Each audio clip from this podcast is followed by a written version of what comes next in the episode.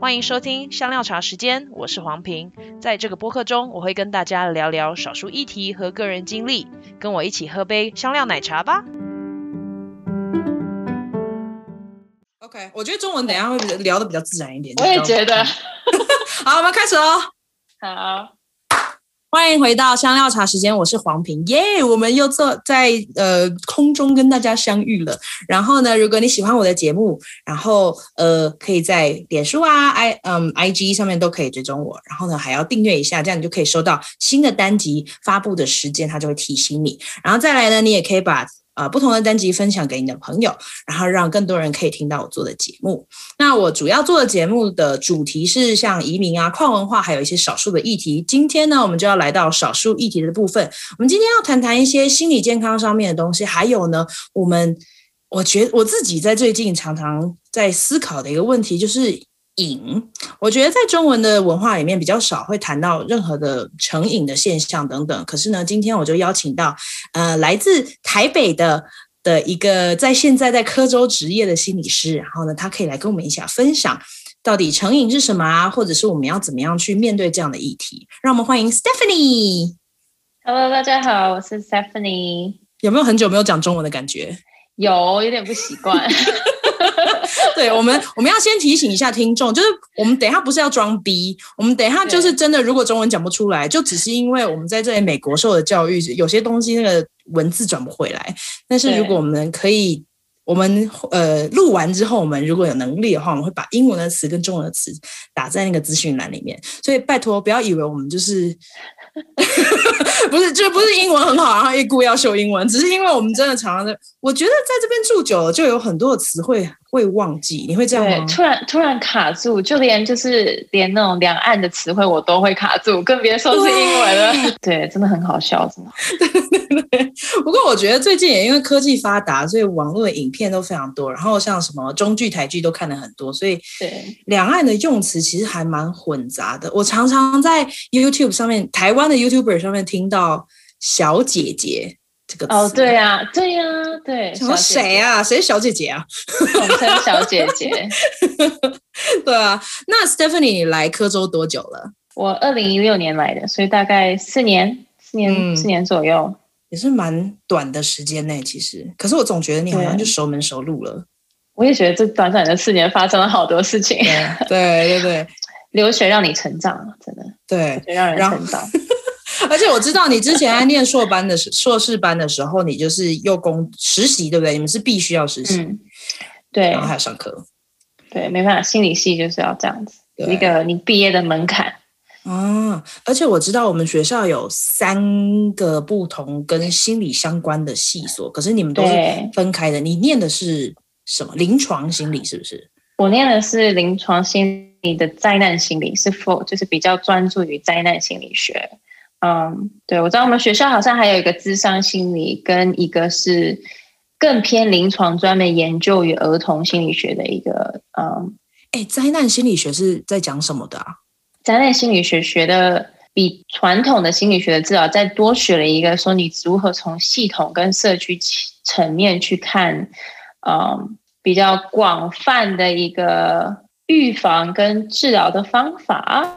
呃，当然就是比较偏像他名字讲的，比较灾灾难嘛，灾难防治的这种，嗯、从系统层面啊，从从体系层面去看去看问题。嗯多于个人这样，嗯，哦，OK，就比较大宏观的的方式。对，那通常你们这一种之后接到的个案或研究的对象会是哪一种人？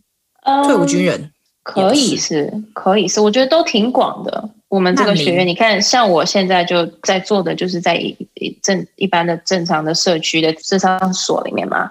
我也没有特别说限定什么什么干，但如果你真的毕业想要想要读这个科技，想要你可以去政府机构工作，你可以去那种灾难防治的什么 CRADO department，还有什么 disaster 什么 response 的那种，你可以去。嗯，但是我我觉得会比较从比较真的就是比较跳脱从个人层面的那种传统训练出来的，你会比较看那个人的文化背景啊，他的他的家庭啊、系统啊、社区啊。甚至国家那种，就是对去看待这个这个问题吧，可能是看问题的角度比较不一样。哎，那其实你们会比较适合做移民、难民、跨国难民这一类的事情，对不对？可以，那那可以是一个一个、哦、一条 track。路 OK，一条路对，好啊，那我们就直接进入主题喽。准备好了吗？错，准备好了，已经看到卡卡了那个中文，我天哪，没关系，讲话不是这样子。哎呀，中文其实如果听众有兴趣的话，我们刚刚录了一集英文的，然后也会放在 Chai with Ping 的这个频道上面，就就可以听到 Stephanie 优美的英文。然后中文的话，我们就放轻松聊天。哎，不要太认真，不要太紧张啦。我们先从第一集开始。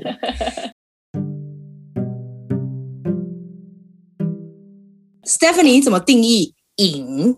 我跟你讲，我在写这个问题的时候啊，我还问我朋友说，我们会这样讲这个句子吗？为什么我觉得这句子好像少了一个字？是瘾呢，还是瘾头，还是成瘾，还是上瘾？就我觉得中文整个还没有建立一个很完善的生词表。我觉得应该是有，因为我有认识朋友，就是你知道在，在在台湾专门研究这个，他们他们当然都跟我们不一样，他们从一开始的学习就是这些词汇就都有了。嗯，但如果要我猜，但我不见得正确，我觉得可能成瘾，嗯、因为成有个过程，对啊、呃，不是说瘾是直接就是直接直接上瘾，所以我觉得可能成瘾会比较比较恰当，但我也 again 不知道。台湾可能可能有些人如果是从直接学习的背景，可能他们那个词汇会比较专业一点。好，那你怎么定义成瘾？成瘾呢？其实瘾它是一个影响，不只是从心理层面，更是从生理层面。呃，如果我们在谈药物的话，很多种药物不仅是我们熟知的毒品，甚至有些在美国很广泛的一些止痛药啊，它们其实都有成分会让你上瘾。那为什么会会上瘾成瘾呢？就是它会影响你脑袋里面的，呃，我们常说的，如果简单来讲，是一个多巴胺的一个奖赏的一个机制的一个系统，它影响到了会让你对这个药物有生理的依赖性，所以成瘾真的。不只是那种表面上看起来那么简单，你如果生物上成瘾了，身体上成瘾了，那个是很难去戒掉的。呃，我如果回到你问的问题，那个定义啊，嗯，呃，我会说，如果一个人当他都知道有这些状况，身体、心理都有状况，他也知道说他继续使用这个毒品，或是从事这个行某些行为成瘾的行为。会有带来很坏的结果，或是一些我们所所谓的一些后果的话，他还是继续做，他没有办法去控制，他必须依赖这个药物或是这个行为的话，那我觉得他就是上瘾了，成瘾。对。我觉得很很酷的，就是我们怎么样去定义这件事情，因为成瘾可好像大部分就是也不是好像，就是都在谈比较负面的行为。例如像如果有一个人爱喝水或爱吃蔬菜，我们好像不会说他是蔬吃蔬菜上瘾这一类。可是当谈到毒品、酒啊、烟啊，然后甚至后来还有一些赌博啊、性上面的成瘾等等的，就会造成生活上面的影响，然后是负面的影响，我们才会定义它是成瘾，对不对？好像是哈，你这样你这样提，而且甚至是你有些人看到有一些，比如说你说那个人是 functional users，我不知道这个中文的翻译怎么讲，嗯、就他使用毒品，在我们正常眼里人看来，哦，也没影响到他的工作，嗯、也没影响到什么东西，或者是比较一个极端的例子，好了，不知道你们有没有在 Netflix 看到啊？嗯喜欢 Kobe Bryant 的朋友，请不要误解我的意思啊！我只是看到这个这个影这个 documentary 讲他就是有赌博上面的这个问题，但 OK，他我，好想看哦！你知道这名字是什么吗？我有点忘记了，就是那天刚好跳在我 Netflix，我就看了，就是 Kobe Bryant 他自己的纪录片哦，对，okay, 就是讲说他对，就讲说他之前比如说去各个 state 打球，那他去机场或干嘛，就是想玩一下。那但是你看他如果。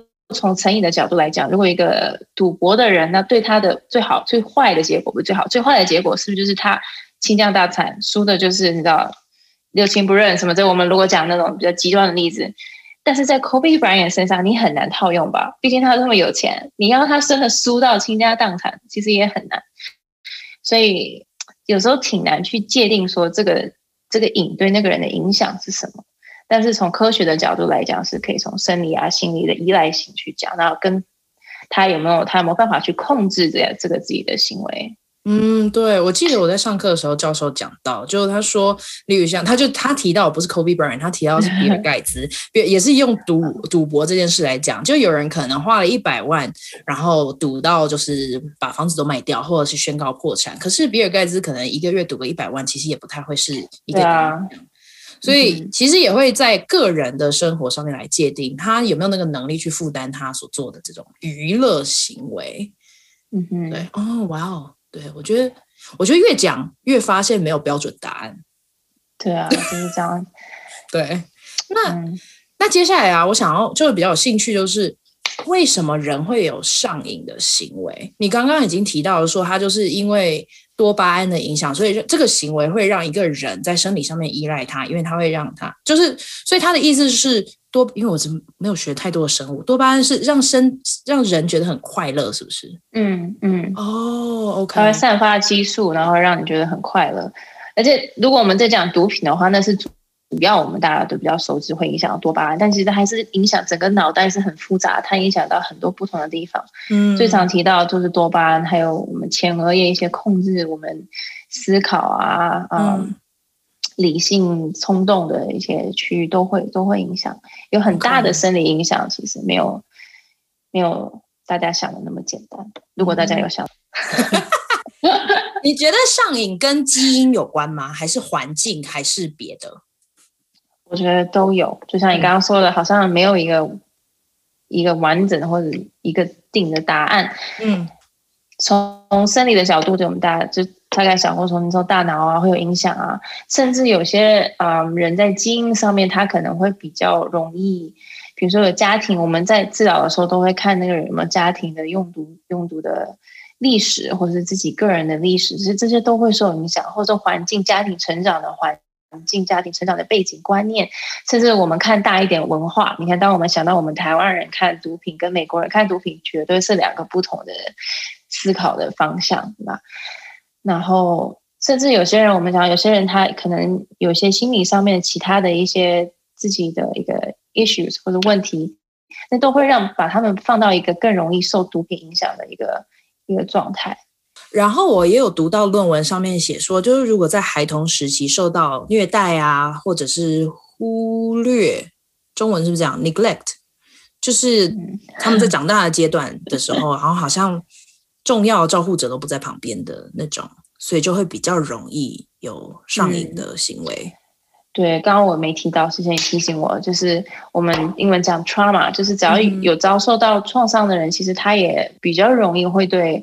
这些毒品或是某些行为产生依赖性，嗯，但这些都是更大的研究，我觉得就是一个另一个超超出我们今天讨论的范围，但是是有的，因为你你想嘛，一个人他因为有这些外在环境或是心理环心理的影响，会真的会让他放到更脆弱，更容易去被这种外在的东西控制，不只是毒品，甚至你知道个性啊什么一定都会影响。何况我们现在谈的是一个这么这么有强大控制力的这种。药物或者是新闻，我在 Netflix 上面看过一个有点像纪录片，然后我想台湾的 TLC 应该也有，嗯，如果没有这个的话，叫 Hoarders，就是这叫什么？Hoarders 叫中文不知道哎，就囤囤，嗯。不是，他就会把 OK OK OK，我讲大概形容一下，然后听众就会知道我在讲什么。就是他们呃，通常都是受过创伤的，例如像失亲啊，就是什么离婚啊，失去了儿女啊，或者是太太离呃，你知道去世等等的，或者是有一些是退伍军人。我觉得在美国，他们当这种美国大兵，他们都受到很多创伤，然后他们就。开始很恶化，就是心情当然不好啊，很低落，然后就开始囤积他们，不管是买东西或者是捡二手的东西，然后就是已经堆到整个家里都没有办法进去的那种状态。我我自己觉得台湾比较少见，可是其实不是没有。然后还有 TLC 还有另外一个系列是沉重人生，他们就是超级胖的那一种，然后就是一直吃嘛，就是我觉得他们也对吃东西成了。应该也也是成瘾，只是那个影集里面都没有讲到这件事。可是他们每一次回溯他们的人生的时候，通常都有一个创伤，例如像他们是不敢出柜的同志，或者是呃曾经受过性侵，或者是爸爸妈妈遗弃他们，或者是以前在那种。寄养家庭那类的，嗯，就可能爸爸妈妈对领养或寄养，就是他的爸爸妈妈可能出去坐牢，或者是没有办法照顾他们什么的，以至于他们就是离开他们原本的家庭，然后去别人家寄养。就通常会有这一些比较大的事情发生，以至于他们没有办法控制，然后就一直用吃这个行为，或者是我刚刚说的 hoarders，他们就是买买东西、填东西，不要丢东西，就是一直好像我我一直在想，是不是心里面有个洞，然后填不满。所以他们就要用这个外在行为，希望能够填满，可是还是没办法。有可能，可是人类真的是一个很复杂的生物。对，感觉这不会只有一面。对，嗯，像你讲的环境的影响啊，从小被停家庭的影响，那绝对是很大。但是也有可能是他自己，呃，离开家庭，在社会上的一些经验，都会影响导致他现在心理的状态。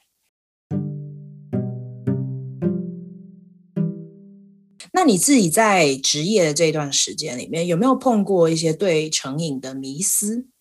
迷思可能就是，嗯、有些成瘾者他可能会觉得说啊，我这个我我现在上瘾了哈，我明我自己想，我随时想要戒掉就可以，我随时都可以，不需要靠外力，不需要靠治疗，或者是从从家庭家庭他的他的家人会觉得不理解，为什么为什么这么难，就是一个选择呀，你。既然可以选择你吸毒，那你为什么不能选择你戒掉？不理解，对，这是比较常听到。哦，我记得我之前看 YouTube 有一个频道，但是我觉得因为这个比较负面一点，我就不提这个频道的名字。那这个 YouTuber 在介绍他的妈妈的时候，他就说他是成年的老烟枪。可是其实我在看他们家的状况的时候，是就是他们是一个很穷的。就比较平低收入户的家庭长大的，然后我自己在猜想说，妈妈会不会透过抽烟这件事情来解决她的心理压力？因为我想妈妈应该也知道他们家很穷，但是 但是身为孩子的 YouTuber，他们没有可能没有办法察觉到说妈妈对付。压力的方式是抽烟，或者是抽烟可能有他其他的心理的意涵，嗯、然后所以他就只会在影片里面就说：“哦，他就是没有办法戒烟。”我已经讲了多少次，他三十年都继续在抽。所以我，我我觉得刚刚你提到很很重要的就是，我们旁边的人可能都会认为这只是一个选择或一个行为的表现，你可以选择不要做啦。可是。就在在连到你刚刚讲的，就有些是大脑上面有问题，或者是创伤的东西，好像要需要更多深入的去探讨之后，才能够知道能不能够去戒掉。对啊，就好像你讲，好像就是你知道，人常常看到就是那个瘾，你就看到那个问题，嗯、可是问题背后往往有。为什么原因导致他去使用这个？嗯，我们讲毒品，或是去去从事某些行为，就很像。如果我们讲一些比喻，就很像，比如说一个冰山，你就看到冰山一角，那海海平面底下的那些那些东西是什么？那些东西就是在那里啊，导致他今天会继续继续。就算知道孩子不想要他去吸，他知道对自己不好，但为什么他还是没有办法放弃呢？嗯，对，生理层面，嗯。生理层面，但是心理层面还是有很多东西是旁边的人如果没有真的去倾听或者是询问，其实会很难去理解。你身为一个心理咨商师，你通常会怎么样去跟你的个案？如果他们有成瘾的现象的话，你会怎么样去接触这个问题？我通常会跟他们聊天，嗯。哇，这个问题用中文回答好难啊！为什么？为什么？我 脑袋 想的都是英文。呃，就是我要把你逼坏了吗？因为好久没有人问我这个问题用中文，然后我脑袋就你知道卡卡啊，这是我的问题，听众们，抱歉。没关系，你可以用英文的，呃、然后我帮你翻译。我我还是尝试好，反正大家听众觉得我太做作，英文也没有多好，然后然后在 我相信我的听众都超善意的。oh 没有，我我对个案就是我一直都抱着是那种不做任何评判的一个很，我站在他们的立场去为他们想的一个态度。因为我觉得我们每个人都有不同的背景，我们除非是那个人，我们不会知道他经历了什么。所以我常常扮演的比较多是，一开始的时候绝对是就是注重在跟他的关系，还有聆听他的故事。因为我觉得，就算他是个成瘾者，他有他的故事。然后，尤其我们其实都很需要，就是人嘛，其实都很需要被听到、被认可。我觉得你不是说认可，但是就是听到他的声音，会就已经有很大的帮助了。我想知道说，从他的角度来看，他现在在经历的是什么。那是我一开始会做，那当然后面当然会说，那你认为说你从你家人角度来看，你在经历什么？但那是那就是之后的事情。可一开始的话，我会想要去 check 他这个人，他现在的状态是什么？他想要的是什么？万一他其实一点都没有想要戒毒呢？结果你就马就是马上就是变成我们英文有说叫一个 fixer 的角色，那那那样子就一点帮助都没有。所以你刚刚说的就是你会先去了解一下他的整个背景，跟他整个可能过程里面，然后看看他对于成瘾这个行为有他的观感是什么。他说不定根本不想要处理，对不对？或面对。嗯、然后，所以咨商师的角色比较不会是去去瞧事情啦，不是要不是瞧事情的那一个啊。fixer，我刚才想到 fixer 是什么？就是你不是要修好它，而是就是去倾听他所需要的。当然，我们现在在讲的是属于这种普遍的，就是毒品成瘾。但如果是很严重，真的我就是看到他真的会有生命危险，我当然就不会这么简单。当然就是会把他转接到有更适合他去的一些机构啊，我们戒毒中心啊，干嘛？但我们现在只是在聊的是，比如说，只是一个正常人，他有一个成瘾的的问题，还没有到那么严重，对。那我们刚刚谈到个案本人嘛，那现在我就我自己觉得，那可能也是一个迷失的部分，就是成瘾的人，他们真的可以完全脱离他们所谓的成瘾的行为吗？不管是药酒毒什么的，还是他们一定会有一些风险？是啊，他们如果再被引发了，然后或者是喝酒的人，很就是可能已经滴酒不沾六个月之后，然后又喝到一小滴酒，结果又又复发，又回去喝酒，你自己怎么看？我这个当然是看他个人啦、为什么他会今天他为什么会变成成瘾者，不是没有原因的嘛？那那些问问题他处理好了吗？还是说还是在那里呢？当然有些人他对自己的自控力很高，那些东西也都处理好了，Why not？对吧？他可以很好的，呃，我们说很好的控制他自己这个瘾瘾头，嗯，但我我很喜欢跟个案讲，就是我们讲到。因为讲身体上面那种健康会比较比较容易去理解。如果我们今天讲，比如说我们身体，我们今天感冒了，我们有可能在感冒吗？有可能啊。那有没有什么事情我们可以做，可以让我们保护好自己？比如说打疫苗啊，或者你要穿穿衣服啊，就是可以让自己不要那么容易去感冒，对吧？成瘾其实很多时候也是会这样子的，你就是还是要去尽量去剔除会让你自己跑回去跟以前一样的思考模式或一样行为的那个。外在因素或是内在因素。哦，你刚刚讲的很好。然后，其实我会问这个问题，也是为了下一个问题在问的。就可能我的听众不会是成瘾的人，可是他们可能身旁都有一些成瘾的人，他们可能是支持的呃的亲友啊，或者是爱的人啊等等的。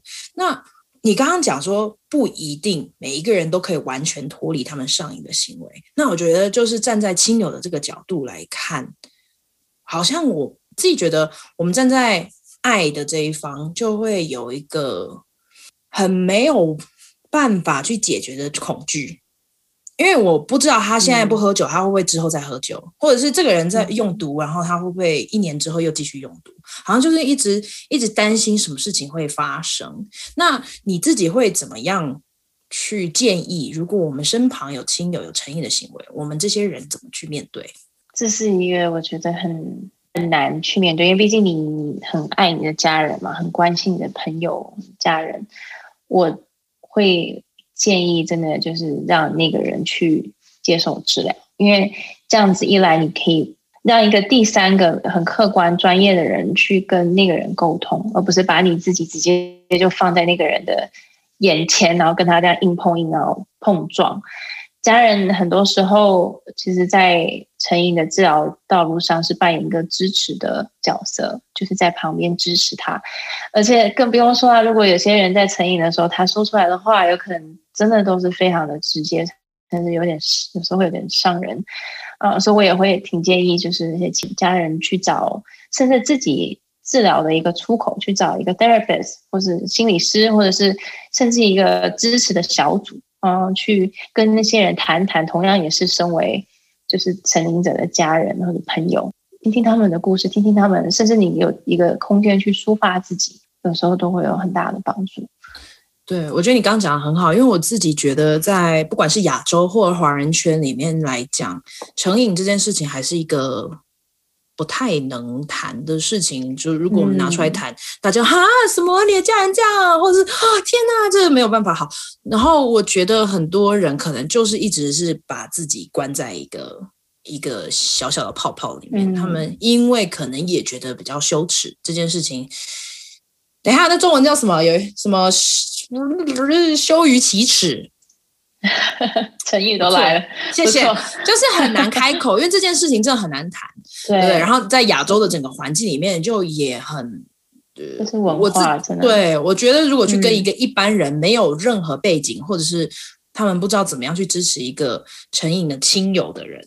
的话，其实常常很多别人的言语会造成二度的伤害。就哈，那你应该要帮助他，就不要你知道就让他不要回去喝酒啊什么。可是其实那个善意的反而会成为一个压力。可是你刚刚说，就是如果找到一些支持的团体，嗯，会是一个不错的出口，情情感上面啊，或者心理方面。对，尤其是在成瘾跟心理治疗上面说。真的是一个很好的开始。如果你不说，那你就把那些东西都憋在心里。成瘾者通常也都是，嗯、通常会恶化，或是你知道，成瘾都是因为不说，因为怕别人觉得我会怎么样，怎么想我之类的，嗯嗯，不敢说，这个错失了那个最佳最佳一开始，甚至搞不好都，嗯，我们有说有些，嗯，有科学的研究说，越早治疗，你你后面 recovery 的路会越顺，对啊。对，哇哦！所以如果有这样问题的朋友们，就是及及早治疗。然后，如果需要一些支持的话，我我会去搜寻一下，看看台湾或中国有没有类似的网站可以放在这个资讯栏里面。对啊，那有没有最后想要补充的呢？没有，谢谢你邀请我，让我知道我有很多都是要学习的，比如说我的中文真的很搞笑。没问题，没问题。Stephanie 的先生最近在科州的 Castle Rock Outlet，就是这个唱货中心 Shopping Mall，嗯，对，这边开了一个呃小餐厅，你要不要聊一下？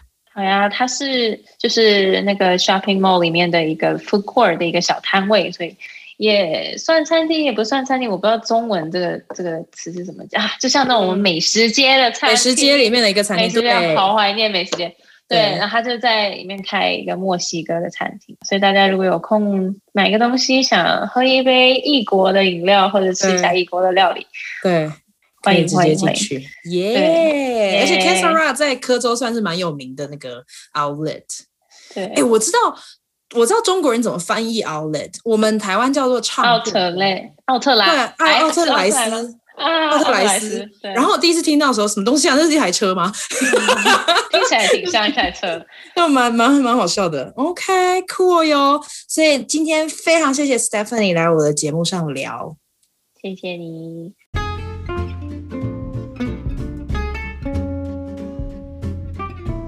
谢谢收听香料茶时间。如果你觉得有人会喜欢这一集，别忘了分享给他们。你也可以在脸书跟 IG 上面追踪我们。如果你喜欢我的节目，你也可以透过小额赞助来请我喝杯茶。详情请见资讯栏。下次见啦，拜拜。